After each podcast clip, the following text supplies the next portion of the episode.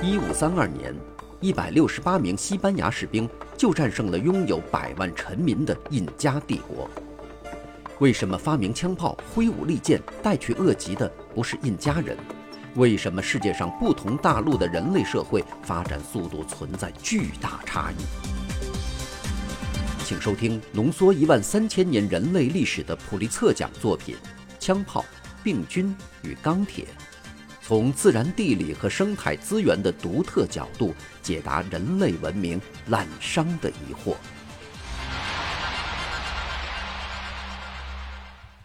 各位好，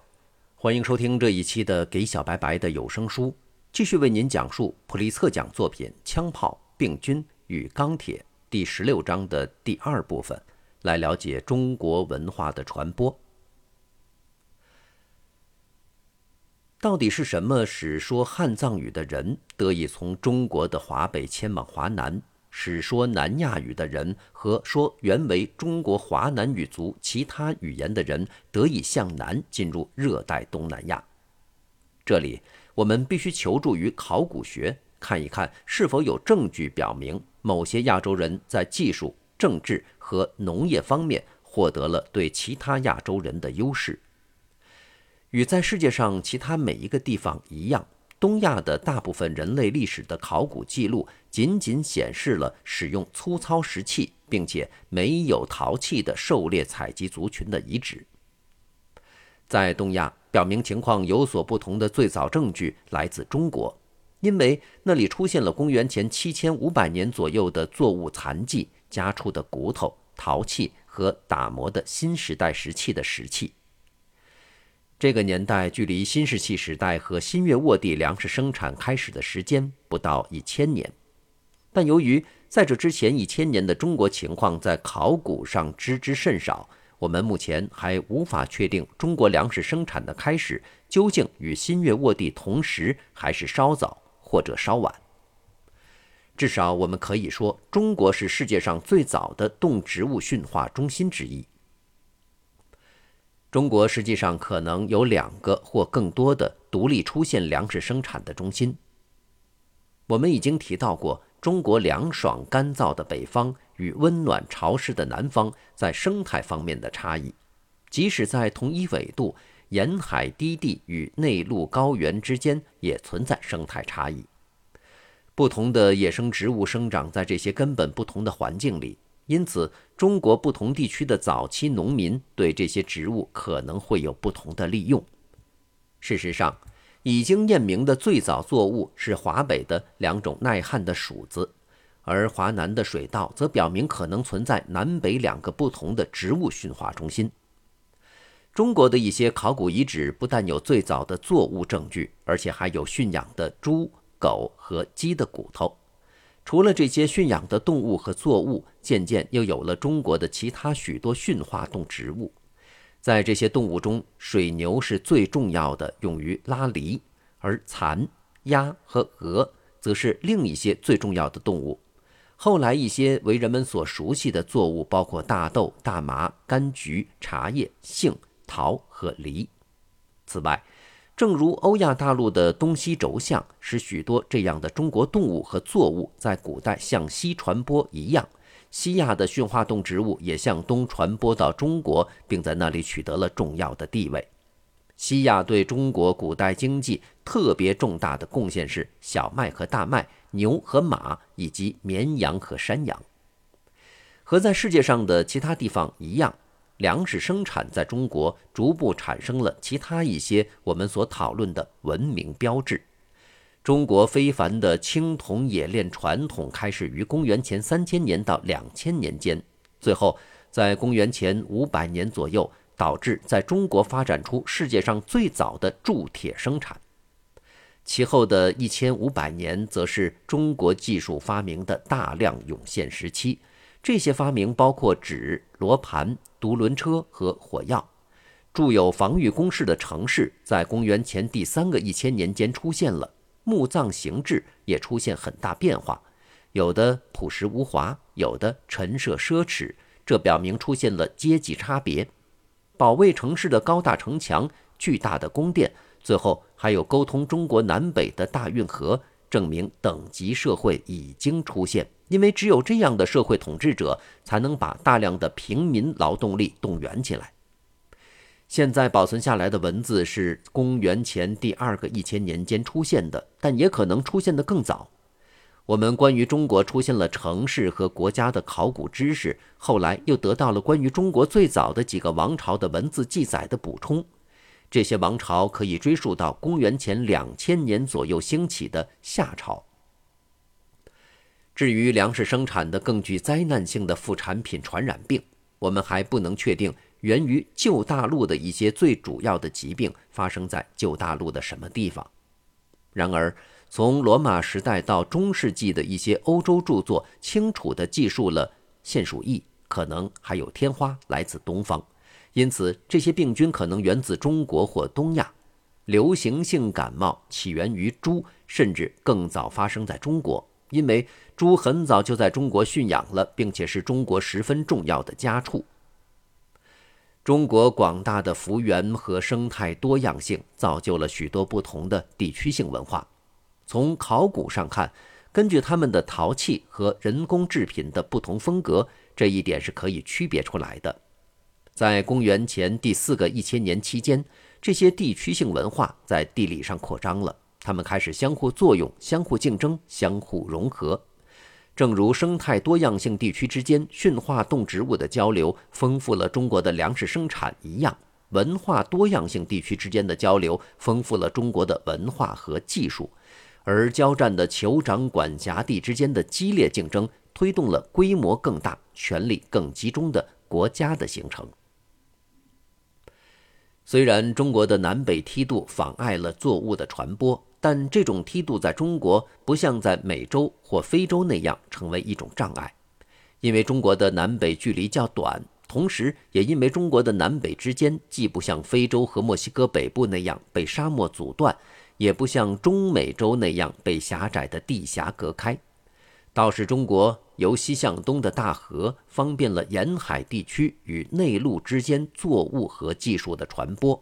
而中国东西部之间的广阔地带和相对平缓的地形，最终使这两条大河的水系得以用运河连接起来，从而促进了南北之间的交流。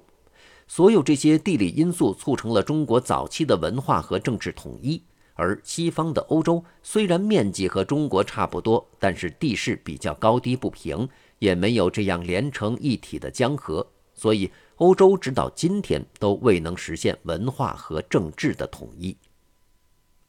在中国，有些新事物是由南向北传播的，尤其是铁的冶炼和水稻的栽培，但主要的传播方向是由北而南。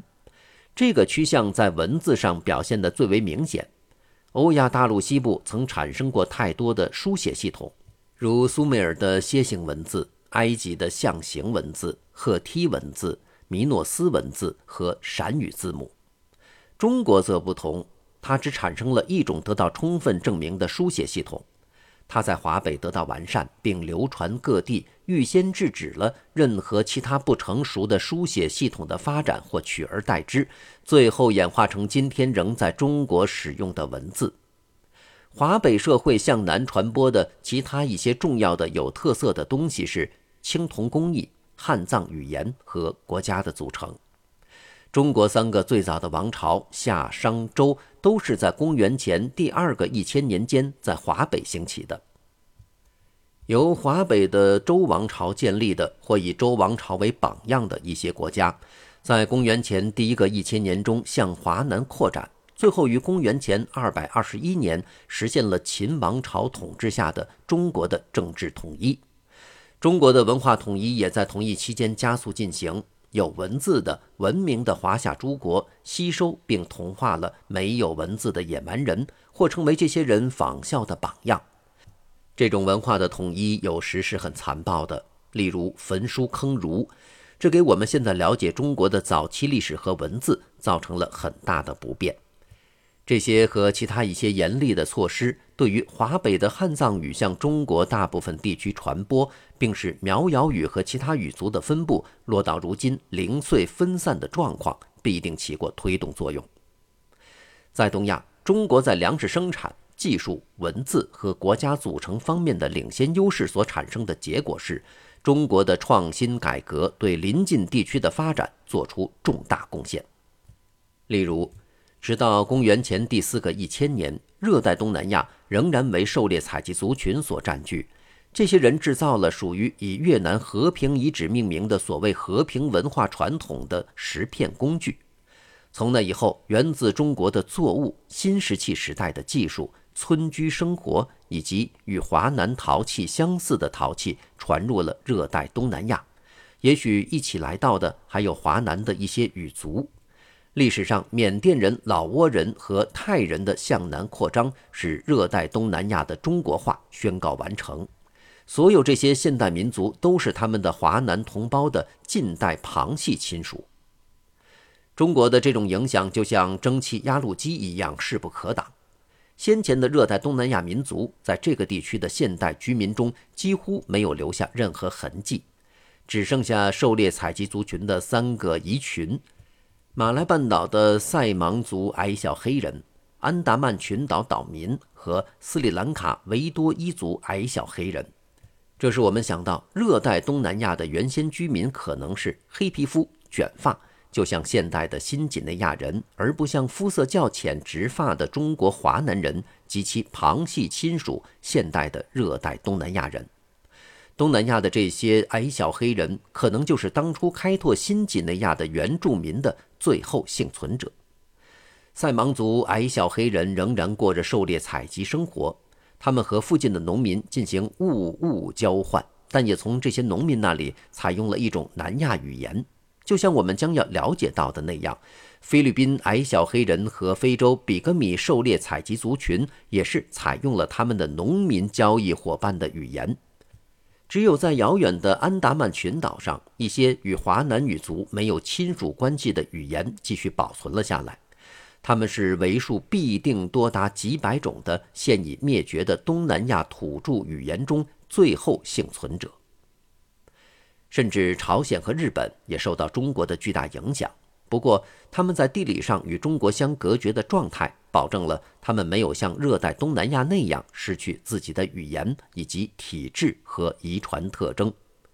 朝鲜和日本在公元前第二个一千年中采纳了中国的水稻。在公元前第一个一千年中，采用了中国的青铜冶炼术；在公元第一个一千年中，采用了中国的文字。中国还把西亚的小麦和大麦传入朝鲜和日本。我们在这样介绍中国在东亚文明中所起的重要作用时，切不可言过其实。事实上，东亚的文化进步并不全部源于中国，朝鲜人。日本人和热带东南亚人也不是毫无贡献的、没有创造能力的野蛮人。古代日本人发明了世界上一些最古老的陶器制造技术，并在粮食生产传入之前很久，作为狩猎采集族群就已在村庄定居，靠日本丰富的海产资源维持生计。有些作物可能是在日本、朝鲜和热带东南亚最早或独立驯化出来的。但是，中国的作用仍然是太大了。例如，中国文化的声望值在日本和朝鲜仍然很高。虽然日语中源自中国的书写系统在表达日本语言方面存在种种缺点，但日本并不打算抛弃它。而朝鲜也只是在不久前才用本国那个奇妙的谚文字母取代了源自中国的文字。中国文字在日本和朝鲜的持续存在，是将近一万年前动植物在中国驯化的二十世纪的生动遗产。由于东亚最早的农民所取得的成就，中国成了中国人的中国，而从泰国来到复活节岛的民族就成了他们的远亲。我们将在下一节了解到。感谢您收听这一期的节目。在下期节目当中，开始为您讲述枪炮、病菌与钢铁的第十七章——驶向波利尼西亚的快艇。这里是给小白白的有声书，下期节目我们再见。